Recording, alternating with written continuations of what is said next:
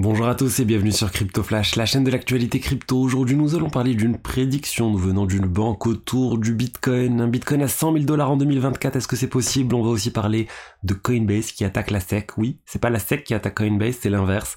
On va aussi parler de Visa qui cherche encore à recruter dans la crypto et de plein d'autres sujets sur les crypto-monnaies. N'hésitez pas à vous abonner, activer la cloche pour ne rater aucune vidéo et on va commencer avec le cours des crypto-monnaies. On est en baisse aujourd'hui, un Bitcoin à 27 000 dollars, un Ether à 1830 dollars, 1,5%. Donc le marché globalement est en baisse. Je viens d'envoyer la newsletter, le top 5 des actualités crypto de la semaine. Vous la trouverez, euh, vous trouvez le lien dans la description pour accéder d'ailleurs à l'historique et je parle de plein d'autres choses. Alors, euh, on va commencer par Coinbase qui attaque la SEC. Donc Coinbase, un exchange américain majeur qui s'en prend à la SEC. D'habitude, c'est euh, la SEC qui attaque les exchanges. La SEC d'ailleurs menace actuellement d'attaquer Coinbase, mais ça a toujours pas eu lieu.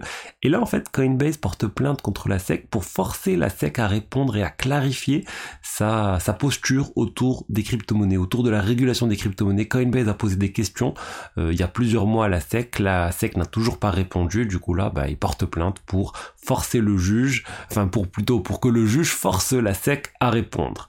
Donc bon, on voit bien qu'il y a beaucoup de tensions du coup entre Coinbase et la SEC. Du jour au lendemain, on peut avoir aussi la SEC là qui va officiellement s'attaquer à Coinbase, mais on voit bien que c'est toujours tendu au niveau des exchanges. Aux États-Unis, je vous ai parlé dernièrement de Coinbase et de Gemini d'ailleurs, un autre exchange américain qui sont en train de créer des entités à l'étranger pour pouvoir offrir d'autres produits financiers tels que les euh, les, futurs, euh, les, les produits dérivés autour des cryptos.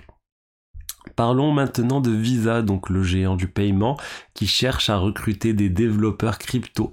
Euh, pourquoi? Parce que bah, ils veulent développer tout ce qui est autour de la blockchain publique, l'adoption des blockchains publiques et des paiements à l'aide des stablecoins. Donc on voit bien l'angle d'attaque de Visa, c'est les paiements stablecoins sur des blockchains publiques. Donc c'est ce qui est assez logique. Ils sont déjà champions sur le paiement bah, via carte bleue avec des euros, etc. Ils sentent qu'il y a un coup à jouer sur les stablecoins du coup ils recrutent pas mal de développeurs qui ont de l'expérience en crypto, qui ont utilisé un certain nombre d'outils euh, en lien avec les crypto-monnaies. Là, on parle de Hardhat, qui est un outil très utilisé dans le développement crypto, Truffle Mocha pareil. Donc un certain nombre de, de, choses qui indiquent que bah, ils continuent de pousser en plein bear market, de produire des choses et de développer, d'expérimenter, et c'est une très bonne nouvelle. Parlons maintenant de la prédiction. La prédiction du Bitcoin à 100 000 dollars en 2024 nous vient de Standard Chartered. C'est une banque britannique euh, très ancienne d'ailleurs, fondée en 1853. Regardez selon la page Wikipédia. Il gère euh, pas mal d'argent, capitalisation de 28 milliards de dollars en 2020. Bon, c'est les données sont pas actualisées, mais c'est vraiment une très très grosse banque. Et euh, là, en fait, ils sont, ils viennent de prédire que le Bitcoin pour eux pourrait atteindre de 100 000 dollars d'ici la fin de l'année 2024. Et du coup, pour eux, bah, ça serait vraiment la fin de, de l'hiver crypto, de ce bear market. Donc c'est assez, euh, c'est assez osé comme pari parce qu'il n'y a pas grand monde là qui se met à faire des prédictions de ce type-là. Mais voilà, ils sont en train de se mouiller, tant mieux. Honnêtement, j'aimerais bien, moi, Bitcoin 100 000 dollars l'année prochaine, pourquoi pas? Dites-moi ce que vous en pensez en commentaire. Est-ce que c'est réaliste? Est-ce que c'est pas réaliste? Ça ferait quand même un fois, fois 3 à peu près, un peu plus d'un fois 3 par rapport à la market cap actuelle. Donc euh, un une market cap du Bitcoin à 1500 milliards de dollars, c'est beaucoup, mais euh, c'est pas c'est pas déconnant pour moi sur euh, sur quelques fin d'ici quelques années et d'ici 2024, euh, ben on verra bien. Je voulais vous parler maintenant du piratage de Trust Wallet ou de la grosse faille de sécurité trouvée sur Trust Wallet, j'en ai parlé dans une vidéo il y a quelques jours. C'était un problématique sur l'extension Trust Wallet qui était euh, bah, sur la version sur les PC, etc.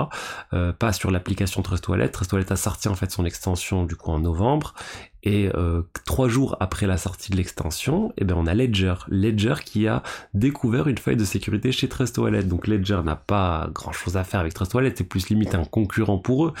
Euh, mais voilà, ils ont analysé le code, ils ont une équipe d'experts en cybersécurité euh, qui, qui travaille sur ce type de sujet, qui, a, qui essaie de trouver des failles de sécurité et de sécuriser en fait l'écosystème crypto dans sa globalité.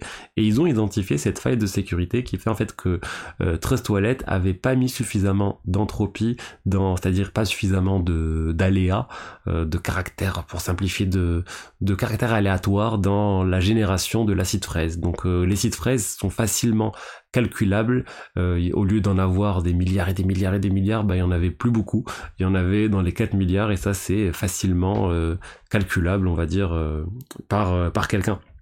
Par quelqu'un avec un PC, il peut facilement, bah, en quelques quelques temps, euh, on va dire dans l'échelle c'est moins d'un jour, il peut bah, craquer euh, quasiment n'importe quelle clé qui a été générée par Trust Wallet sur la période donnée. Donc depuis, en fait, ils ont euh, corrigé petit à petit les choses, ils ont incité les personnes qui pensaient vulnérables à mettre à jour leur, leur wallet, et bah, vu qu'à la fin, ils se sont rendus compte qu'il y avait plus que 80 000 dollars à risque, ils se sont dit, bah c'est bon, les 80 000 dollars, euh, tant pis, on les remboursera de notre poche et on va euh, être public, on va parler de cette faille. Et euh, ils n'avaient pas annoncé que c'était Ledger, donc là Ledger a profité pour faire tout un blog sur le sujet avec plein d'explications techniques sur le sujet et, comment la faille a eu lieu, comment la faille a été trouvée. Et d'ailleurs, il y a toujours la panique actuellement, je vous avais dit, sur Metamask ou sur les wallets, même des wallets physiques qui ont été piratés, on ne sait comment, on ne sait toujours pas exactement pourquoi, et il y a d'autres choses qui qui contribue un peu à cette panique, c'est qu'il y a un certain nombre de wallets qui sont très très vieux, des portefeuilles crypto. Il y a là celui-là, il était endormi depuis 12 ans, un portefeuille qui contenait des millions et des millions de dollars de bitcoin qui ont commencé à bouger du jour au lendemain. Il y en a pas un, il y en a pas deux, il y en a vraiment plusieurs et les gens sont en train de se dire mais est-ce que ça serait pas euh, ça serait pas justement un ancien wallet un paper wallet bref un, ancien quelque chose de très ancien qui a été craqué qui commence à être craqué. Euh, les théories du complot commencent à parler de, de on va dire de comment dire de, physique quantique et euh, d'informatique quantique qui, a, qui est utilisé pour craquer ces codes. Je ne pense pas, on n'en est pas encore là. Et euh, quelqu'un, enfin je, moi je crois pas du tout à ça pour l'instant. Je pense que ça va venir. Hein. De toute façon, euh, ça arrive tout ce qui est quantique et ça va casser effectivement toutes les cryptos. Mais d'ici là, pour moi, les cryptos vont se mettre à jour avec de la cryptographie qui va résister à ce type de choses. Mais là, ces petites informations autour de baleines, de vieilles baleines qui commencent à bouger les cryptos, c'est voilà, ça, ça continue d'inquiéter un peu tout le monde. Je vous l'ai dit, moi pour l'instant, j'ai pas changé ma manière de stocker mes crypto-monnaies. J'attends de voir les choses. Je veux pas céder à la panique et faire euh, n'importe quoi. Euh, mais euh, voilà, je surveille ça avec attention et ne vous inquiétez pas, dès qu'il y a plus d'infos sur le sujet, je vous tiendrai au courant. Je voulais maintenant vous parler de Bybit. Bybit, donc c'est un exchange euh, très connu. Et là, en fait, ils vont imposer le KYC. Donc la, la vérification d'identité à l'ensemble de leurs utilisateurs. C'est quelque chose que Binance avait fait aussi. Vous vous rappelez au début, Binance, ben, on n'était pas obligé de faire le KYC pour acheter, euh, vendre des cryptos, vérifier l'identité, envoyer ses, documents, etc. Et du jour au lendemain, ils ont forcé, euh, ils ont forcé ce, ils ont forcé ça.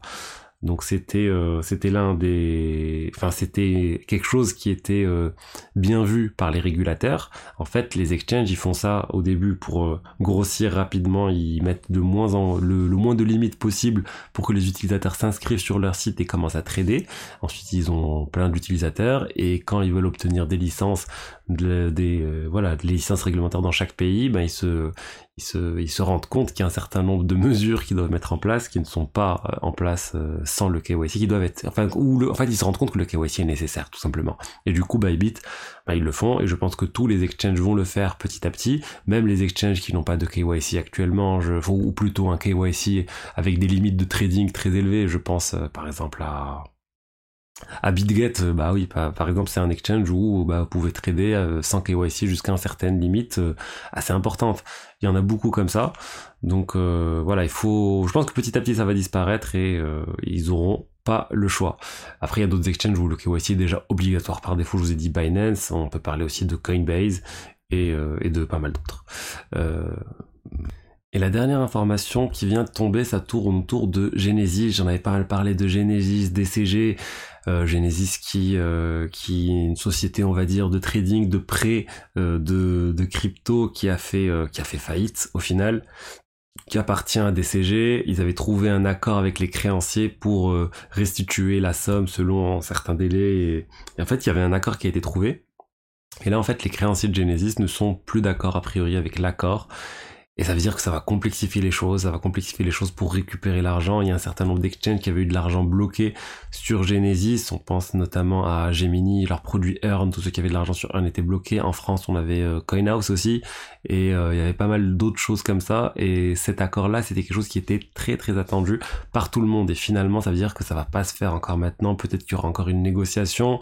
Ça va encore ralentir les choses, malheureusement, les remboursements des utilisateurs. Donc c'est pas prêt d'arriver. On va suivre aussi ça au cours des prochaines semaines. Donc voilà ce que j'avais à vous dire aujourd'hui sur les actualités crypto. J'espère que le contenu vous a plu. Si c'est le cas, n'hésitez pas à liker, commenter, vous abonner. Vous trouverez aussi dans la description des liens vers des exchanges partenaires de la chaîne. Et je vous dis à demain pour la suite. Au revoir.